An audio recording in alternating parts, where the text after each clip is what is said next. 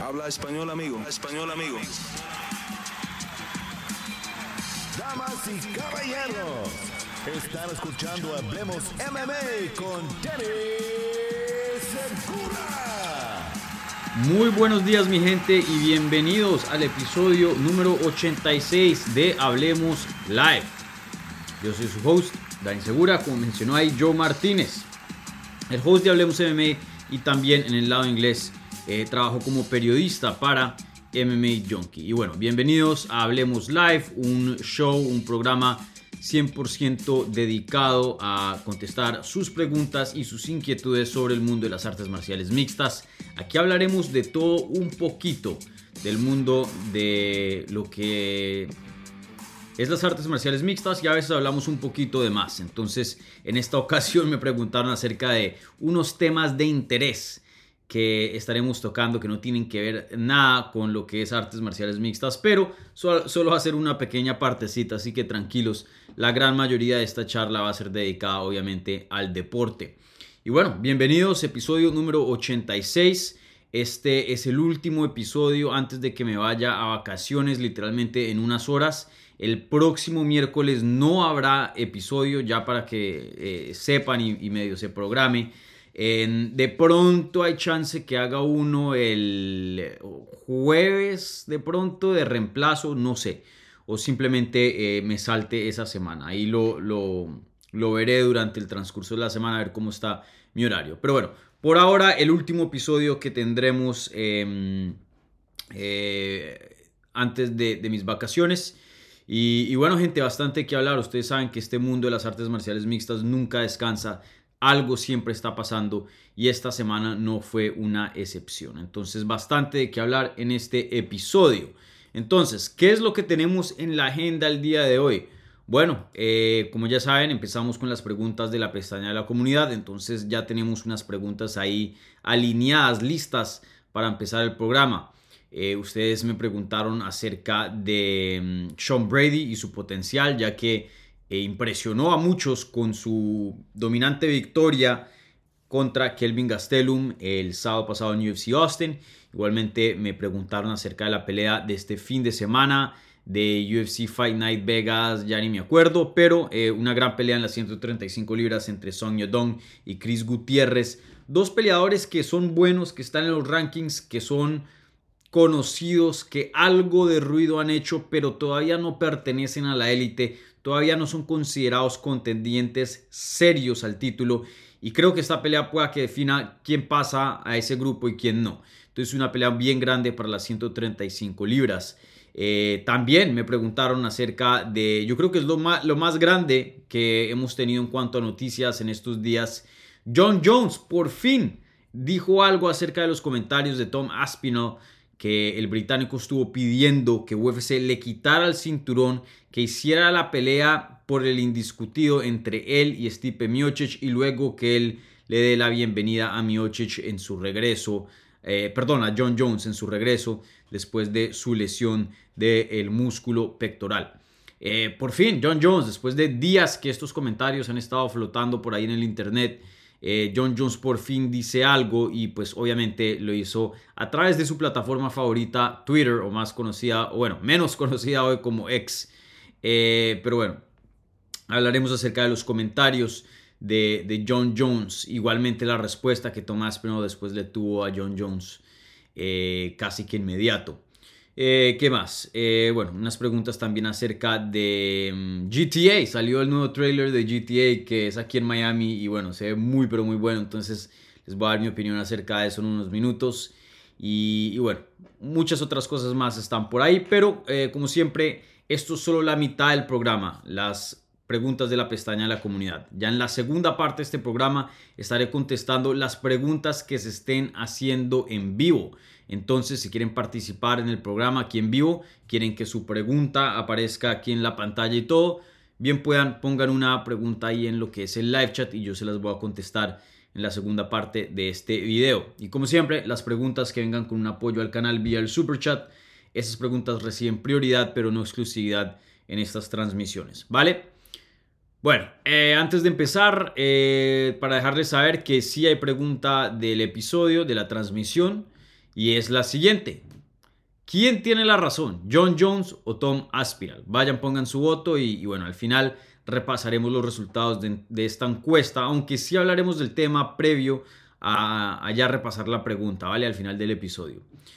Eh, pero bueno, eh, era el tema más grande, entonces pensé que eh, era oportuno tenerlo ahí em, como pregunta. Y bueno gente, como siempre, un like a este video si son tan amables, eh, si están escuchando en audio, un buen review, un podcast, por favor. Eh, si son nuevos, bienvenidos, suscríbanse al canal. Hacemos este programa semanalmente todos los miércoles a las 9 de la mañana. Y, y bueno, eso es todo lo que les tengo. Así que ahora sí, sin más espera, hablemos MMA.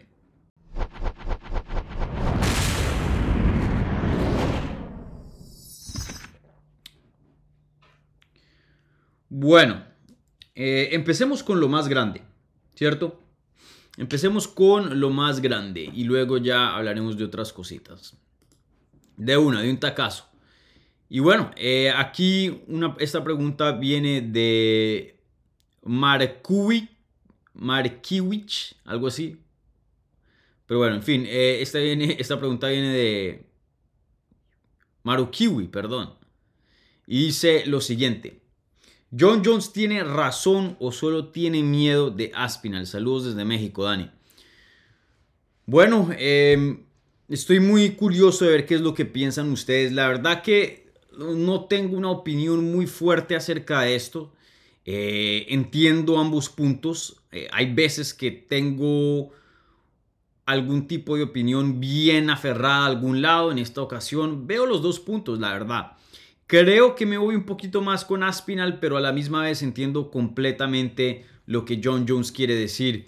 Eh, para los que no saben, sabemos que John Jones estaba supuesto a defender su título contra Stipe Miocic el 11 de noviembre en UFC 295. Se lesiona. El oponente de reemplazo, Sergey Pavlovich, en vez de pelear con Miocic, que para eso es lo que está un oponente de reemplazo, eh, terminan cancelando esa pelea, sacando a Miocic de la ecuación y hacen una pelea de corto aviso por el interino entre Pavlovich y Tom Aspinal.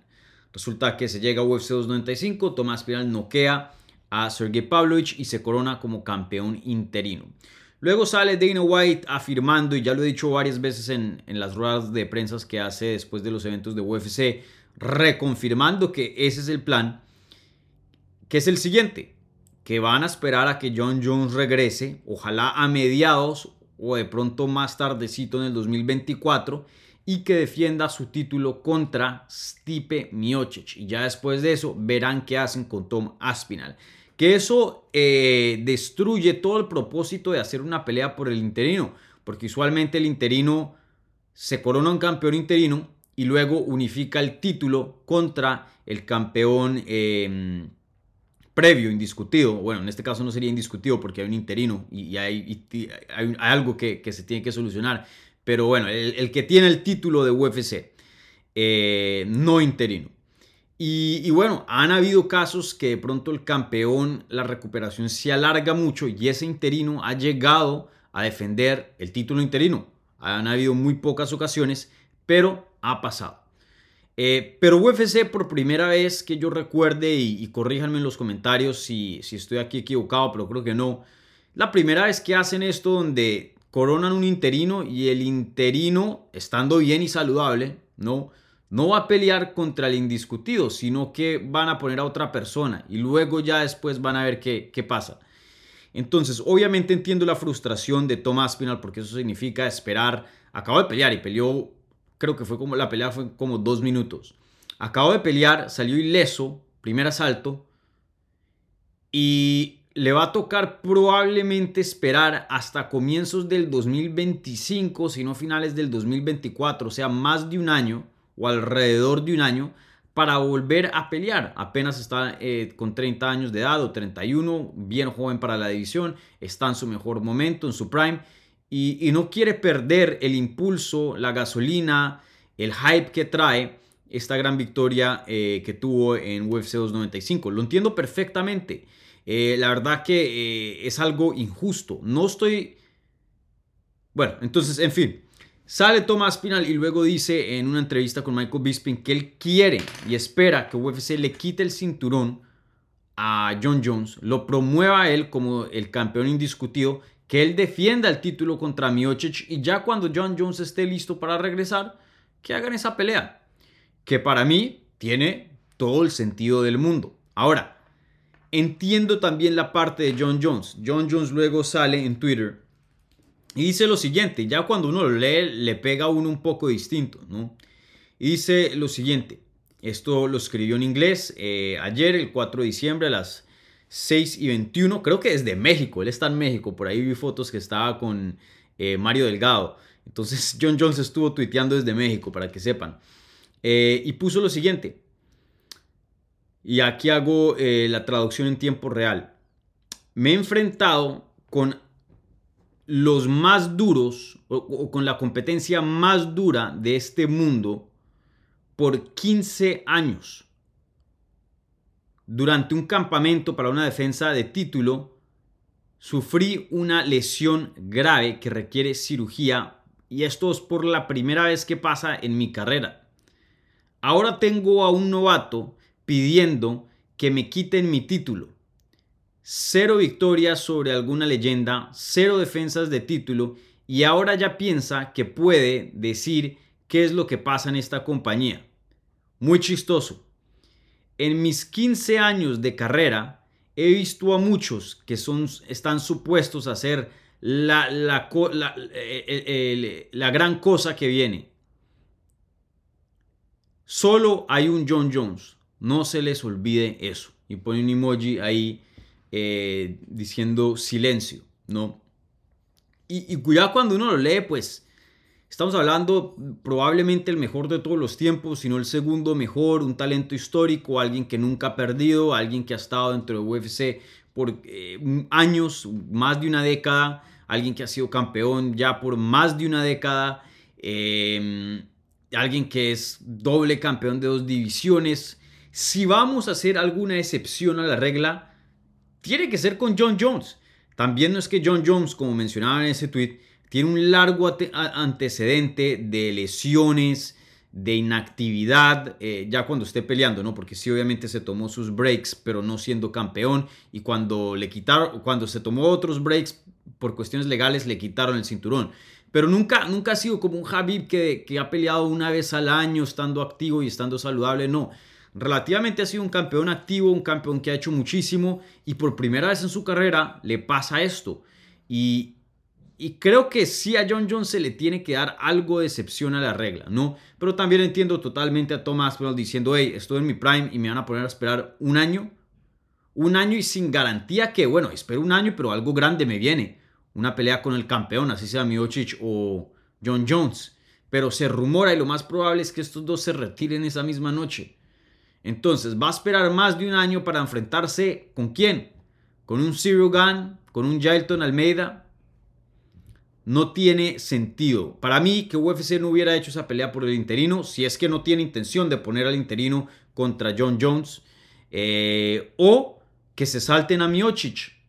Ese es el orden de las cosas, pero ya está muy claro debido a los comentarios que Dana White ha hecho que eso no va a pasar. Entonces, eh, entiendo a John Jones, creo que John Jones tiene razón. Si leemos ese tweet, creo que no dice ahí algo loco. Creo que todo lo que dice ahí es, es muy certero y respeto mucho a Tomás Pinal, pero pues es un novato, por decirlo así, en cuanto a la. la en cuanto a, hablando ya de título, ¿no? Él apenas empezó como campeón y es un campeón interino, ni siquiera indiscutido. John Jones es, no, leyenda. Eh, pero a la vez entiendo a Tomás Pinol. Tomás Pinol está en una posición muy, muy jodida. Y, bueno, después de ese tweet, entonces Tomás Pinol contesta a John Jones y le dice, perdón Jones. Y ya. Y él había dicho unas cosas que cambiaron un poco el tono recientemente, también con una entrevista con Michael Bisping. Lo que me da a mí el presentimiento es que Tomás Pinal dijo sus comentarios originalmente, todos los medios escribieron notas acerca de ello, le cayó todos los haters y, todos los fans de John Jones encima.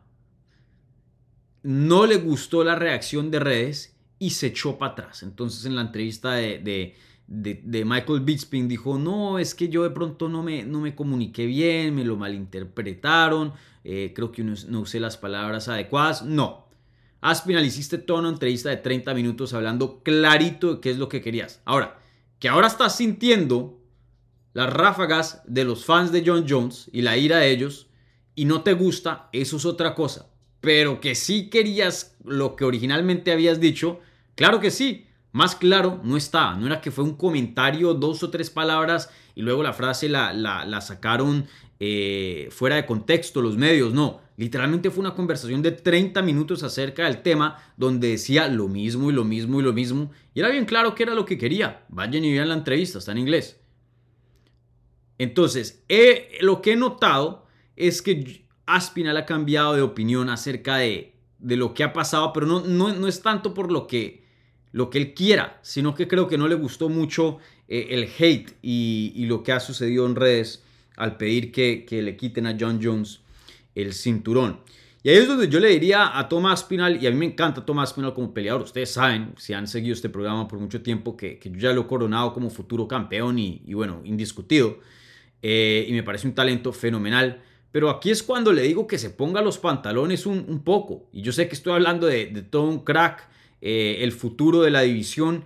Eh, alguien que le puede ganar a 99.9% en una pelea a cualquier persona de este mundo.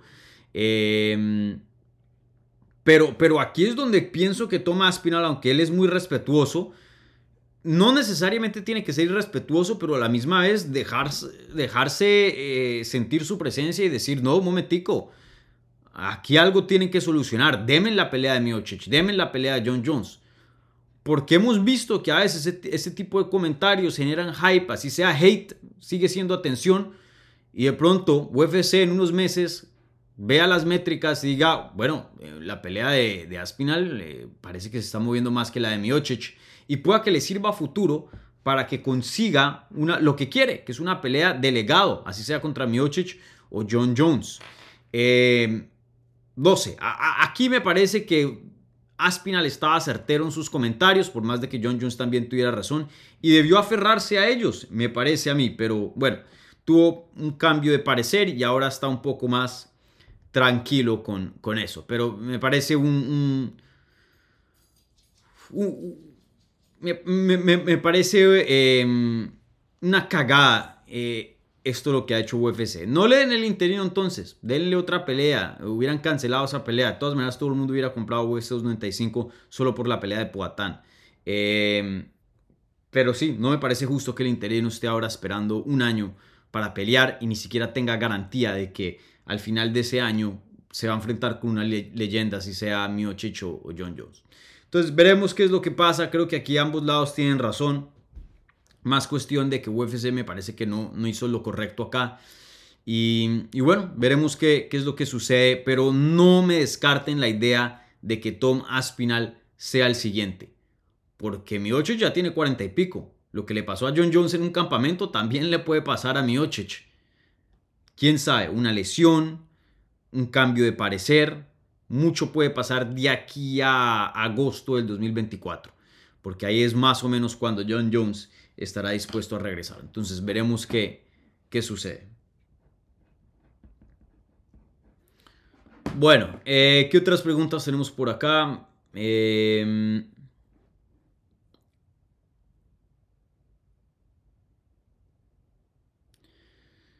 esta siguiente pregunta viene de CMT20. 57 dice una pregunta que no tiene que ver con las artes marciales mixtas. Espero que la responda. Don Bigotón. Primera vez que alguien me dice eso. ¿Qué opina de del trailer de GTA? Bueno, fenomenal. Eh, para los que no saben, por fin, después de años de espera, ¿cuánto tiempo ha, ha pasado desde el último GTA? Eh, em, ha pasado muchísimo tiempo, ya ni, ni me acuerdo.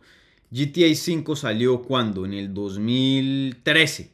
Ha pasado una década. Una década desde que tuvimos el último GTA. Y, y bueno, por fin ha llegado el trailer de GTA y va a ser nada más y nada menos que en Vice City, Miami. Hicieron un excelente trabajo del minuto y pico que fue el trailer. Eh, ahí yo ya vi Winwood, ya vi eh, Miami Beach, ya vi Brickell, ya vi muchos eh, vecindarios aquí en Miami y, todo muy igualito. obviamente muestran cosas muy locas, pero les aseguro que mucho de eso es verdad y pasa no va en la calle y, ve gente encima de los carros. Eh, eso pasa mucho. Miami es una ciudad muy, muy loca. Y, bueno, eh, espero que el juego sea igual de loco o hasta más.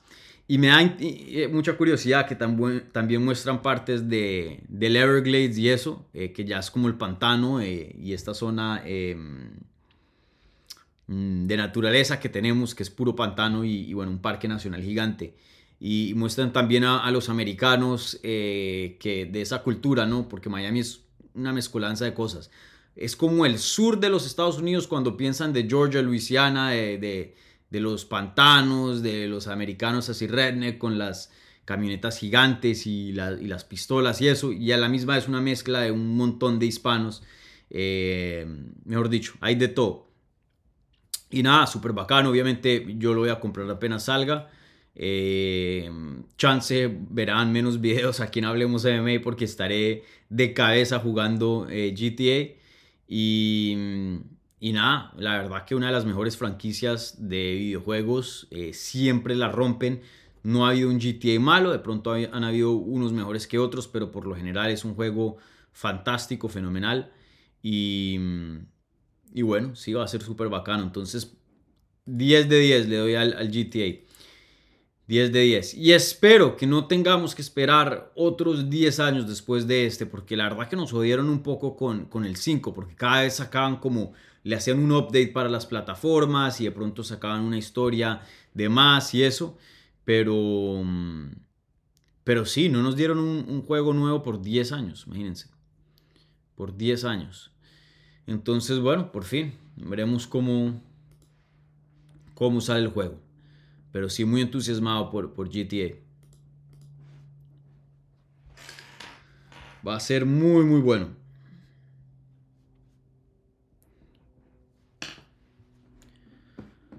Bueno, ¿qué más tenemos por acá? CDC, un gran amigo de España, dice, hola Dani, se nos pasó bajo el radar Sean Brady, no había levantado mucha expectación su vuelta y su desempeño fue impresionante. Le ves con madera de campeón. Con Sean Brady, todavía me quiero reservar esa opinión. Creo que Sean Brady, siendo un peleador relativamente joven, ¿cuántos años tiene? Creo que 31, más o menos. Creo que es un, peleador muy peligroso, sí, 31. Es un peleador muy, muy peligroso. Los cumplió hace poco, fue. En noviembre, sí, el, mes pasado. Em, un peleador muy joven, un peleador que eh, va a ser parte de los mejores 10 del mundo, de pronto 5, no sé, en lo que va a ser los siguientes 3, 4 años, pienso yo, probablemente 3 años. Em, hay muchos nombres como Steven Wonderboy Thompson, como Duriño Burns, como Colby Covington, como Kamaru Usman, si es que regresa. Hay muchos nombres ahí en esa división de 170 que pronto se van a retirar. Va a haber un cambio generacional muy grande en los próximos eh, dos o tres años. Eh, las artes marciales mixtas son siempre ciclos. Cambian una mano de peleadores, entran unos nuevos, se aferran como top, se mantienen en el top y, entre ellos se crean estrellas, unos más grandes que otros.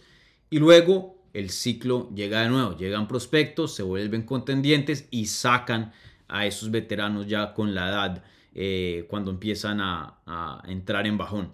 Eh, y creo que hay muchos que, pronto van a entrar en bajón eh, y respeto, ustedes saben que me encanta gente como Duriño Burns, como Vicente Luque, gente que yo respeto mucho y, he entrevistado acá, pero pues así es la vida, ¿no? Así es el deporte, ¿no? Uno no puede pelear por siempre.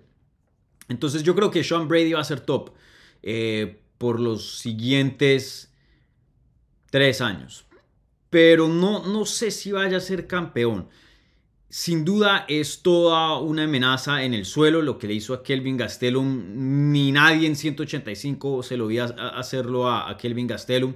Eh, algunas personas hicieron algo similar como un em, Chris Whiteman, pero de todas maneras tuvieron un grado de dificultad.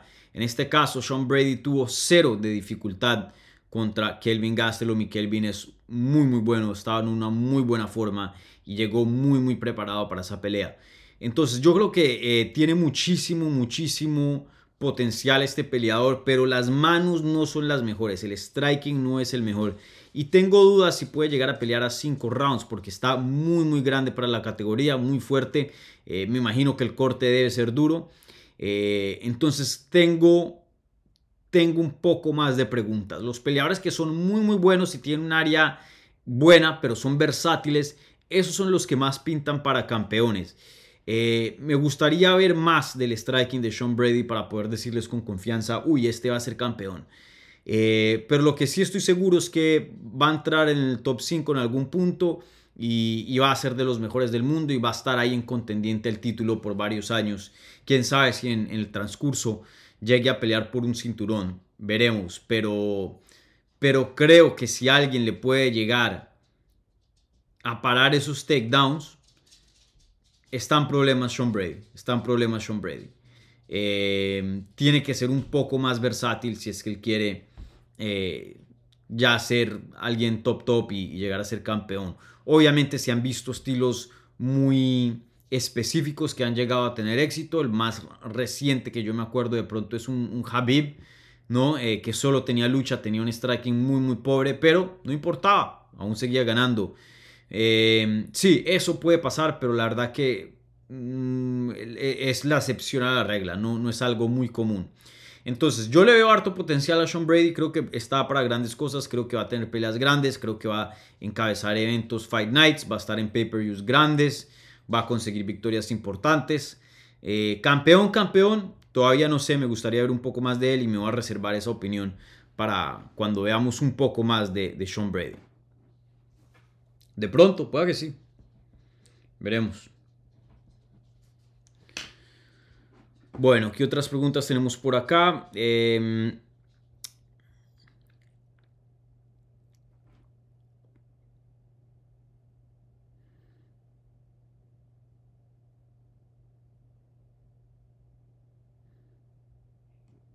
bueno, esta viene de Alexis Santana, 5835.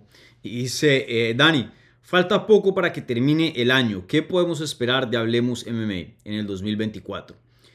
Muy buena pregunta. La verdad que eh, al finales del año yo siempre me pongo metas em, para el año que viene. Personales, profesionales. Obviamente Hablemos MMA está incluido en lo profesional.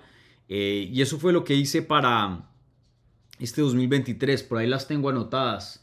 Eh, tengo que repasarlas, a ver qué, qué tan cercano di, porque ya ni me acuerdo de las metas, la verdad. Eh, creo que había dicho que quería terminar en 30 mil o 25 mil suscriptores en este canal. No me acuerdo muy bien, pero...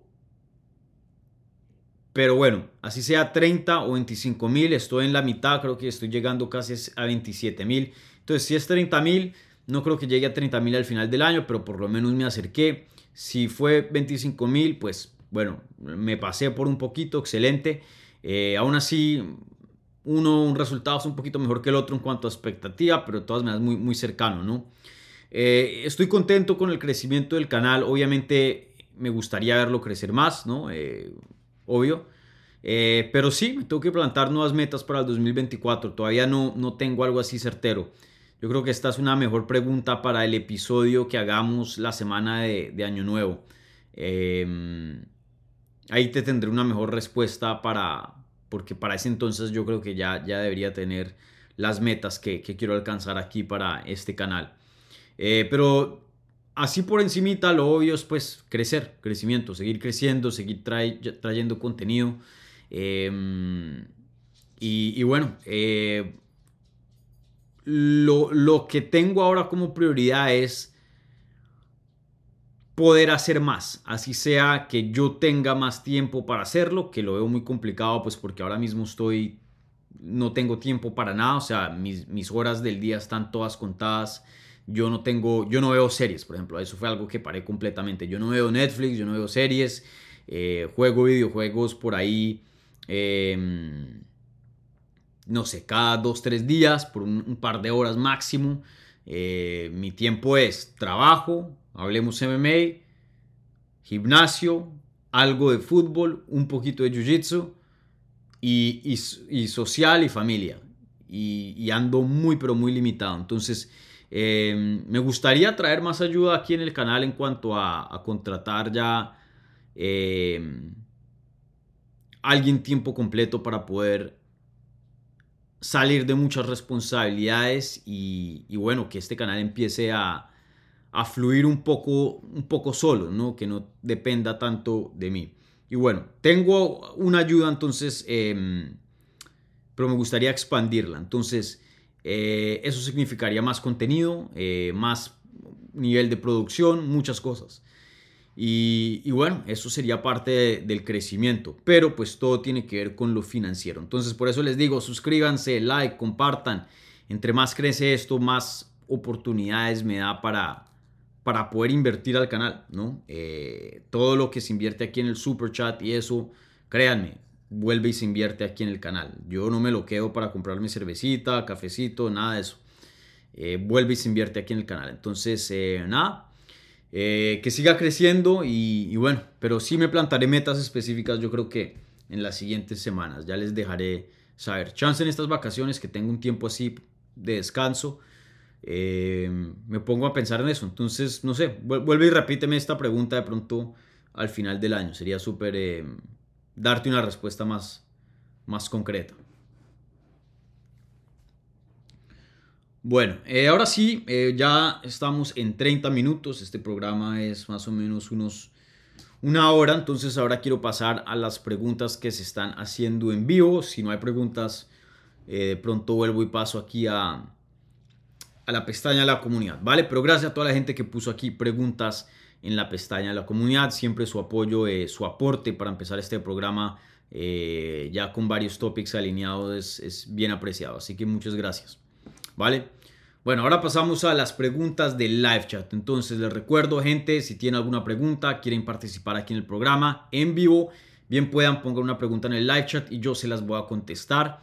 Las preguntas que vengan con un apoyo al canal vía el super chat reciben prioridad, pero no exclusividad en todas las transmisiones que hacemos acá, ¿vale? Eh, como siempre, un like a este video, suscríbanse si son nuevos, buen review en podcast si están escuchando en audio, ¿va? Bueno, primero hagamos aquí un saludo a los amigos de Hablemos MMA, gente que apoya mensualmente eh, con la membresía. Entonces eh, saludemos por aquí a la señorita Guzmán que está presente. No, se había aparecido en unos días, entonces saludos. Eh, Manuel Marqués Espinosa, saludos desde España, Dani, qué buena hora por aquí.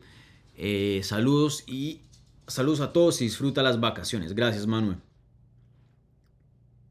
Aquí un gran seguidor. Em,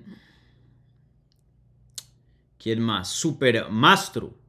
Está también por acá. Y dice, hola, ¿qué tal? Bueno, me, me hace una pregunta y ya se las voy a contestar más tarde. Pero bueno, la voy a aquí marcar. Pero bueno, saludos a, a Super Mastro, aquí un miembro, un amigo, como me gusta llamarles, eh, de Hablemos. Saludos. ¿Quién más tenemos por acá? Y bueno, esos son todos los amigos presentes por ahora. Saludos. Bueno, ahora sí pasemos a las preguntas del live chat.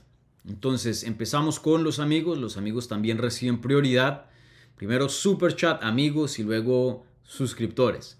No, algo les tengo que dar aquí de, eh, extra a los amigos que, apoyan mensualmente.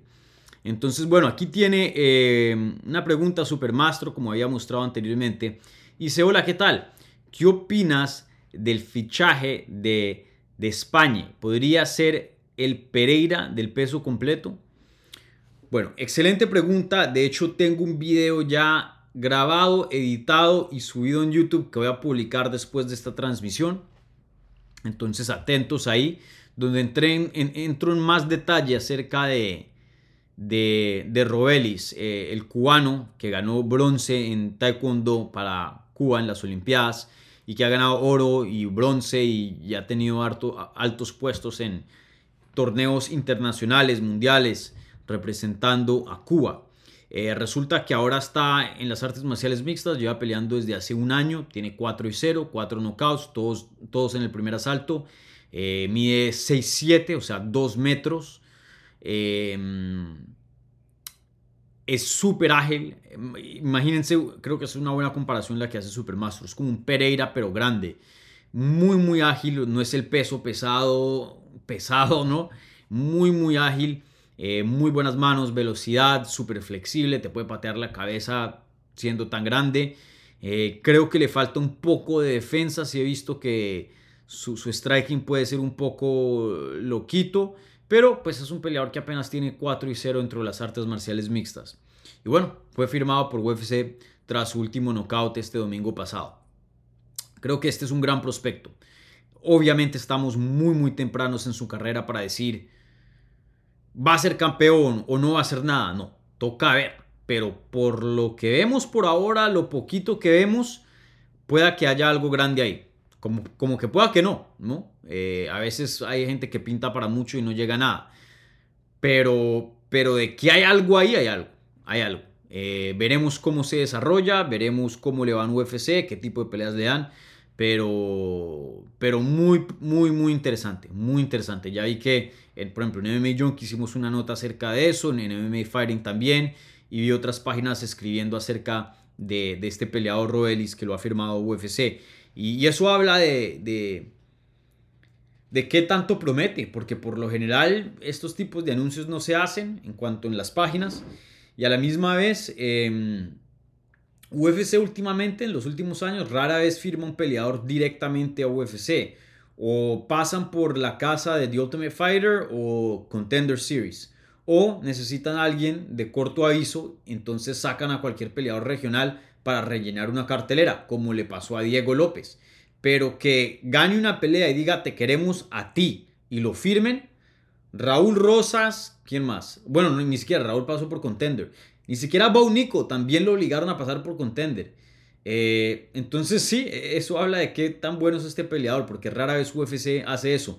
Y, cuando menciono Diego López, no lo digo de que ustedes saben que Diego López es todo un crack, miren todo lo que está haciendo en UFC y ni siquiera él lo, firmaron directamente después de ser campeón de, de Lux y, y, tener varias victorias y buenas rachas. Entonces, eso habla de, de cómo ven a Robelis, el cubano. Pero bueno, más adelante, eh, hoy, en unas horas, publicaré un video específicamente hablando de, de Robelis y ahí les tengo más información acerca del asunto. Entonces, eh, atentos, ¿vale? Gracias, Supermastro, por, por la pregunta.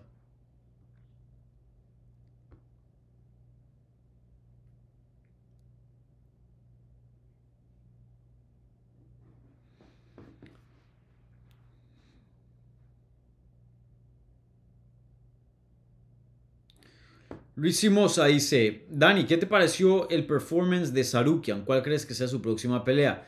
¿Justin Gagey o, Dustin Poirier? Esta está complicada, ¿saben? Eh, en un mundo ideal me gustaría verlo contra Dustin Poirier.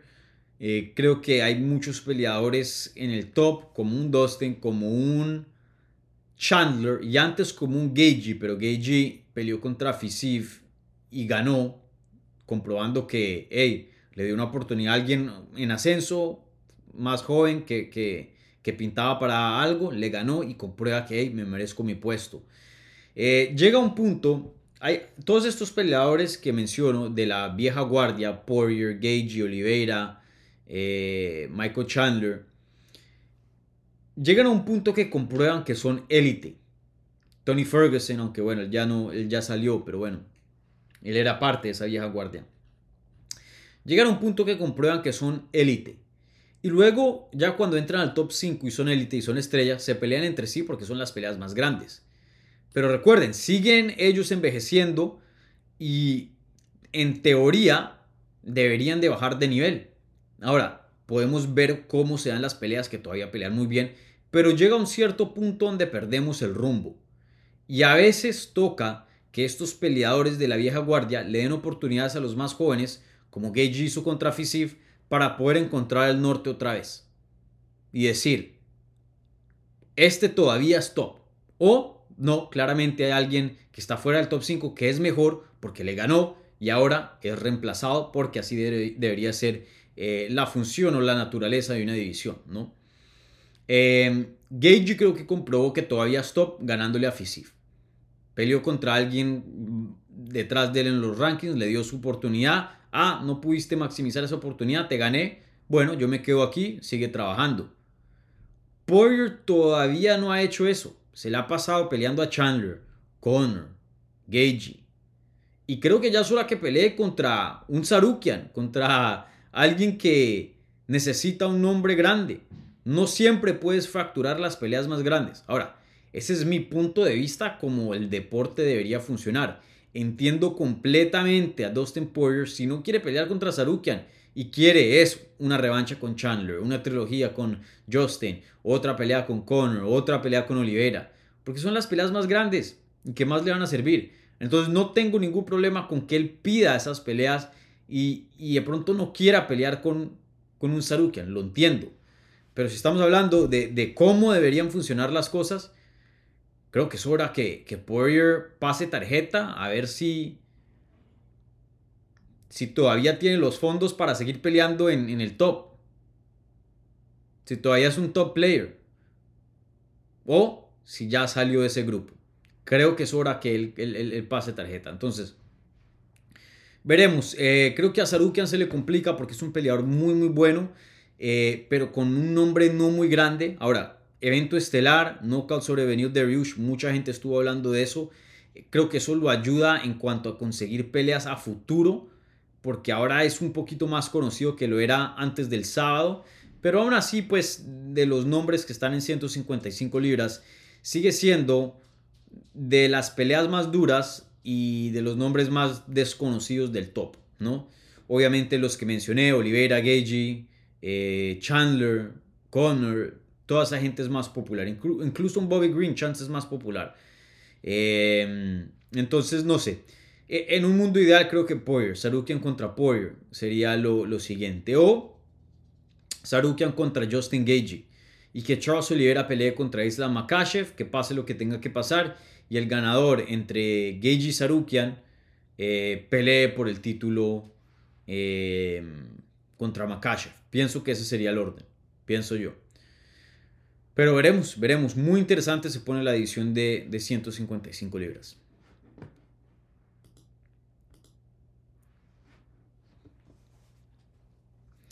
Bueno, eh, ¿qué otras preguntas tenemos por acá?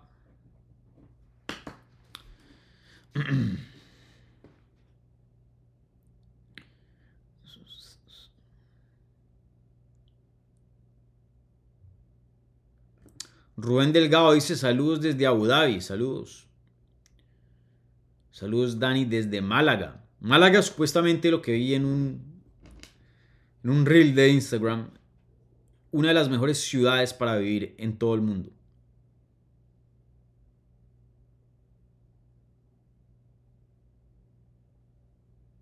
Me gustaría ir a Málaga un día. Rubén 1, saludito desde España. Ivanovsky. Ivanovich, cambió el nombre. Saludos desde Maipú, Kazajistán. Lo dudo, pero bueno, saludos. Em, ¿Quién más está por aquí presente? Y otras preguntas hay por acá. Bueno, Juan eh, pregunta lo siguiente.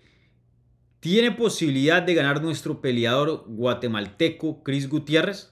Bueno, guatemalteco y colombiano, ¿no? Entonces aquí también podemos, eh, tenemos algo de, de, de, de derecho a Chris Gutiérrez, ¿no? Alguien que quería entrevistar, de hecho, lo quería entrevistar esta semana previo a su combate contra Song Yodong este fin de semana en el evento estelar de, de UFC Vegas, pero no me dio el tiempo y ya en unas horas me voy, pues en vacaciones no, no quiero trabajar a menos que sea una emergencia, ¿no? Si algo loquísimo llega a pasar, pues voy a llevar mi computador y tenerlo ahí para poder hacer alguna reacción o reportaje, lo que sea. Pero bueno, no se dio. Eh, si gana, voy a intentar entrevistarlo y traerlo por aquí en el canal. Alguien que, nunca ha hablado con él, em, por lo menos en español.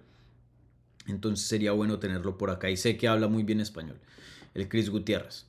Pero bueno, eh, Chris Gutiérrez regresa en el evento estelar de UFC Final 233, que eso ya sería siendo UFC Vegas, que como 83, algo así. Em, sí, UFC Vegas 83. Y bueno, una pelea eh, importante para la división de las 135 libras, no la más importante, de aquí no va a salir el siguiente retador al título. Estos peleadores están en... Sang Yodong está como número... como número 7 y Gutiérrez como número 15. Entonces, para Sang Yedong de pronto no tiene mucho, mucho que ganar porque está peleando contra el número 15, pero Chris Gutiérrez tiene bastante que ganar aquí con, el número 7. Em, aquí esta, pelea, eh, ninguno es élite élite. Recuerden, la élite élite es el top 5 de la división. Ninguno es élite élite, pero que están entre los mejores del mundo, claro que sí, por eso están rankeados. Eh, y creo que en sus peleas han, demostrado que ambos son muy buenos.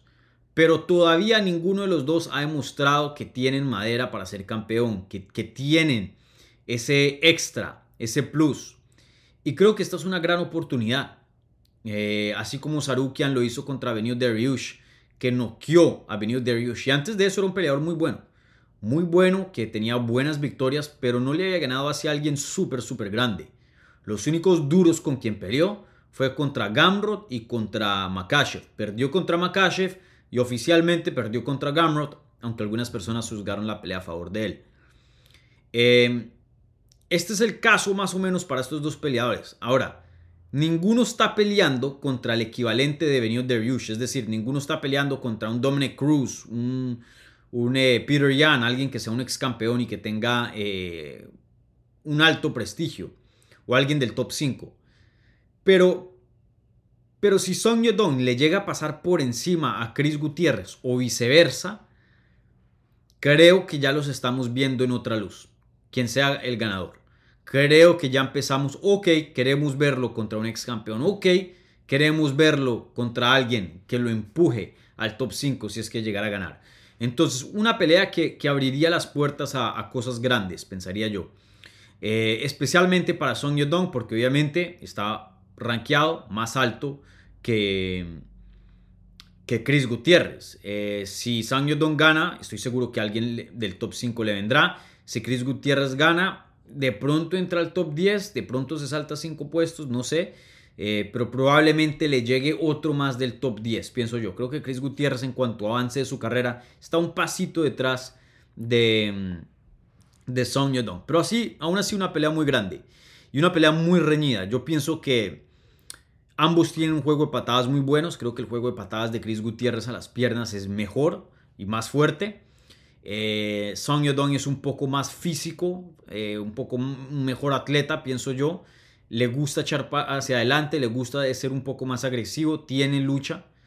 Gutiérrez es más de counters, aunque a veces ha tenido lapsos donde puede presionar y lo hace muy bien, pero es más de quedarse atrás, eh, eh, patear piernas, patear piernas. Y si tiene un espacio para combinación, combinación. Muy buena defensa de takedowns y, y Jiu-Jitsu también sabe. Yo creo que va a ganar Song Yodong, para serles honestos. Em, pero Chris Gutiérrez tiene un, gran chance en esta pelea. Un gran chance. Yo, yo no veo esta pelea dispareja. Creo que es pareja le daría un casi 60% a Song Yodong de ganar este combate. Eh, pienso que Song Yodong debería ser el favorito, debería ganar esta pelea, pero ojo, Chris Gutiérrez tiene con qué para ganar también. Eh, una patada de Chris Gutiérrez puede que cambie toda la pelea. Ya no puedes pararte bien, ya no te puedes mover bien, ya no tienes una base buena para generar poder en las manos. Chris Gutiérrez puede cambiar la, la pelea en segundos. Entonces, eh, una pelea también muy muy peligrosa para Song Yudong y aquí toca darle crédito al chino porque eh, está peleando contra alguien muy abajo de él en los rankings y alguien que es muy peligroso. Entonces, eh, así como toca darle crédito a Benio Dariush por pelear contra Sarukian, aquí le tenemos que dar el crédito a Song Yadong por pelear contra alguien muy atrás de los rankings y a la misma vez alguien muy peligroso. Entonces, una pelea muy reñida. Eh, creo que Chris Gutiérrez puede ganar aquí fácilmente. Eh, pero también veo a Song Yadong ganando. Pero si tuviera que darles un pick para esta pelea, me voy con Song Yadong. Pienso que em, tiene un poco más de volumen. la presión creo que va a ser a favor de él. Eh, creo que tiene un poquito más de poder en las manos. Eh, puede luchar también si es necesario. Eh, Song simplemente creo que es un poco más fuerte y un poco más agresivo que Chris Gutiérrez y eso muchas veces hace la diferencia en un combate. Pero veremos qué pasa. Una pelea muy muy reñida y muy muy buena. Eh, muy muy buena. Esa división de las 135 libras es espectacular, me encanta.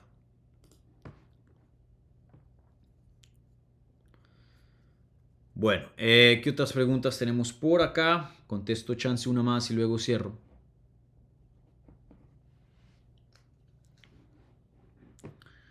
A ver, eh,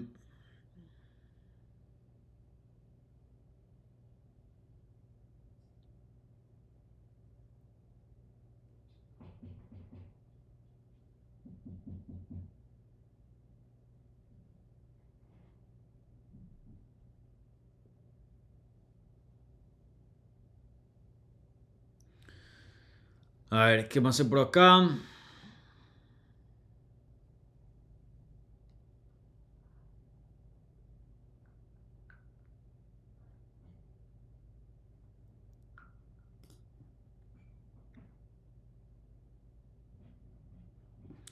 Javier Mora Castilla dice...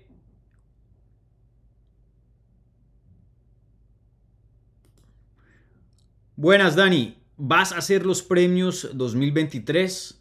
Por otro lado, me gustó tu entrevista en Generación Rock con Gonzalo Campos. Igual estaría bien algo en conjunto con otros creadores de contenido. Saludos. Em, bueno, sí, los premios, eso es tradición anual. A finales de este año, para los que se perdieron los premios del 2022 y 2023, em, nada, pues ya creo que Jorge Ebro quedó como aquí he fichado el, anfitrión conmigo. Em, si él no puede, pues obviamente buscaré otra persona, pero creo que me gustaría continuar esa tradición. Jorge y Ebro, yo hacemos unos premios al final del año aquí en el canal donde hacemos eh, peleador del año, peleadora del año, peleador hispano del año, peleadora hispana del año, em, prospecto del año, eh, pelea del año, sumisión del año, knockout del año. Y bueno, hacemos un review de los mejores momentos del 2023 eh, a través de esos premios. Entonces, eh, nada, es un show largo pero muy chévere donde repasamos los highlights del 2023 prácticamente. Entonces, em, lo hicimos para el 2022 y 2021. Lo haremos también para este año. Y, nada, para los que más o menos no saben cómo es esa dinámica, los invito a que chequen ese video. Sigue ahí en YouTube, obviamente. Pongan Hablemos MMA Premios 2022. Y ahí más o menos pueden ver cómo es la vibra y, el formato del show. Pero un show muy, muy bacano que me gusta hacer, pero desafortunadamente solo anualmente, una vez al año. Pero bueno, así es, ¿no? Pero nada, sí, ahí pasaremos con, con, eh, con Jorge Ebro. Y bueno, en cuanto a la entrevista con Gonzalo, sí, la disfruté mucho. Eh, encantado y, muy agradecido por la invitación. Siempre es un honor cuando alguien lo invitan a un podcast. Siempre uno debe estar agradecido de que alguien tiene el interés de hablar con uno, ¿no? Entonces, muchas gracias a, Gonzalo por su invitación. Y de hecho, cuando peleé Ilia, eh, sí me gustaría traerlo para una previa. Eh, ya que pues él conoce mucho el mercado español y eso, entonces nada, sería un gran invitado para añadir buen contexto a, ese momento, ¿no? Así como hago cuando, por ejemplo, pelean los mexicanos, me gusta traer a Rodrigo del Campo. Eh, a veces no puede, a veces no se da, pero por lo general me gusta mantenerlo ahí con algún eh, campeón mexicano que esté peleando o algo así, porque Rodrigo, pues obviamente viviendo y, y siendo mexicano, pues conoce el mercado bastante. Entonces, bueno, sí, eh, a futuro sí, obviamente me gustaría colaborar con, Gonzalo y, y, bueno, eh, todo un crack ahí. Estuve con él en, Madrid un, tiempito después también del, después del, show. Salimos a almorzar y, nada, una muy buena persona, me, me cayó muy bien eh, Gonzalo. Segunda vez que lo conozco, porque lo había conocido en Jacksonville cuando peleó Ilya contra Josh Emmett. Bueno, eh, con eso voy a terminar el programa porque literalmente tengo que dejar a mi perrito Hachi en la casa de unos amigos y, nada, y al aeropuerto. Entonces, eh, bueno, cerremos la pregunta de la transmisión, repasemos los resultados y hablemos de ellos.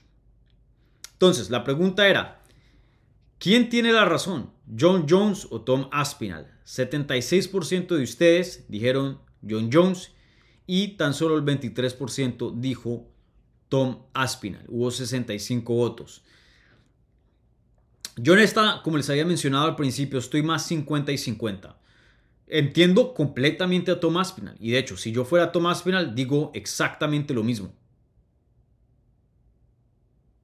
Ahora, entiendo también completamente a John Jones. Y si yo fuera John Jones, le digo a Aspinall exactamente lo mismo. Cada quien tiene que proteger su, interés. Cada quien tiene que proteger su interés. Y no voy a juzgar a un peleador en un deporte individual que esté protegiendo su interés. En el caso de Aspinall es conseguir las peleas más grandes. Stipe Miocic y John Jones. En el caso de John Jones es preservar la pelea de Aspinall, perdón, de Miocic y preservar su título. Entonces no voy a, culpar a ninguno, eh, pienso que los dos tienen sus puntos, eh, pero sí creo que es una situación desafortunada. Y aquí el perdedor más grande es Tomás Pinal, porque John Jones va a regresar, va a defender su título contra Stipe Miocic. Eh, y bueno, la cirugía y la lesión obviamente no son ideales, pero bueno, así se dieron las cosas y, y, la promoción va a ceder a lo que él quiere. Aquí el que salió jodido es Tomás Pinal porque se ganó un título y parece que le va a tocar esperar todo un año para poder pelear nuevamente y en su prime, nada más y nada menos. Eh, perder un año de prime es mucho, mucho, pero mucho tiempo. Y al final no tiene garantía de que va a pelear contra una leyenda. Puede que termine peleando contra cualquier otro contendiente. Entonces, eh, sí, una, una posición muy complicada. Aquí creo que UFC pudo haberla manejada mejor. Eh, de pronto no darle el interino a Tomás Pinal, sino, hey, toma una pelea regular o simplemente se cancela esa pelea de Pavlovich y, y, Aspinal, eh, puedes pelear contra otro contendiente a futuro eh, y, ya, y punto. Porque el momento que le das el interino, ya uno asume que le viene una pelea contra el campeón, pero ese no va a ser el caso. Entonces, Sí, eh, terrible para Tomás Pinal, pero bueno, así se dieron las cosas, ¿no? Así se dieron las cosas. Bueno, eh, ahora sí, eh, un par de anuncios antes de cerrar. Primero, gente, y no se me vayan todavía, un like a este video si son tan amables, si están escuchando en audio, un buen review, un podcast, por favor, si son nuevos, bienvenidos, suscríbanse al canal. Si no lo han hecho, compartan este video y pongan ahí en Facebook o en Twitter, hey, y taguenos si nosotros compartimos eso. Eh, acaba de escuchar este episodio, excelente información. Cualquier comentario que puedan añadir a, un share sería excelente porque eh, entre más compartan ustedes esto, más sigue creciendo y más cosas vendrán a este canal, ¿vale? Eh, lo que hacemos va a ser a la par del crecimiento, recuerden. Entonces es muy importante su apoyo aquí. Es lo más importante, de hecho. Sin el apoyo de ustedes, esto no existe, ¿vale? Entonces, eh, si me hacen el favor de compartir el canal sería excelente. Em, bueno, eh, les recuerdo, tenemos entrevistas en el canal para los que no las han chequeado. la semana pasada estuvimos bien busy, bien ocupados aquí en el canal.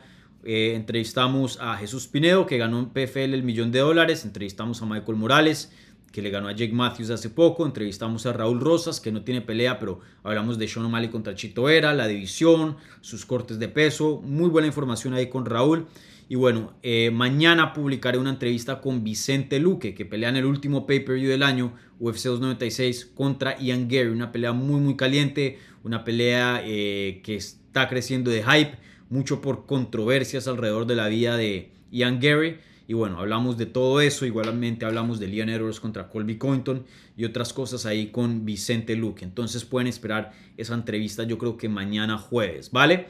Y después de este show eh, voy a postear un video hablando de eh, Robelis de España que firma con UFC tras un knockout brutal en Fury FC eh, este domingo pasado. Entonces, buena información ahí acerca del, cubano, ¿vale? ¿Qué más? Y bueno, creo que eso es todo lo que tenemos de contenido. Obviamente me voy de vacaciones en unas horas. Eh, regresaré el próximo miércoles. No creo que ese miércoles haga episodio. De pronto lo hago por la noche o el jueves, no sé. Ahí veremos, pero atentos. Si, si hay un chance de que no me salte la próxima semana, lo tomo. Si lo veo muy complicado, pues simplemente nos tomaremos un break, ¿vale? Pero bueno, gracias por todo su apoyo, gente. Cuídense, que tengan una buena semana. y, bueno, eh, nos vemos probablemente, sí, seguro, la próxima semana. Chao.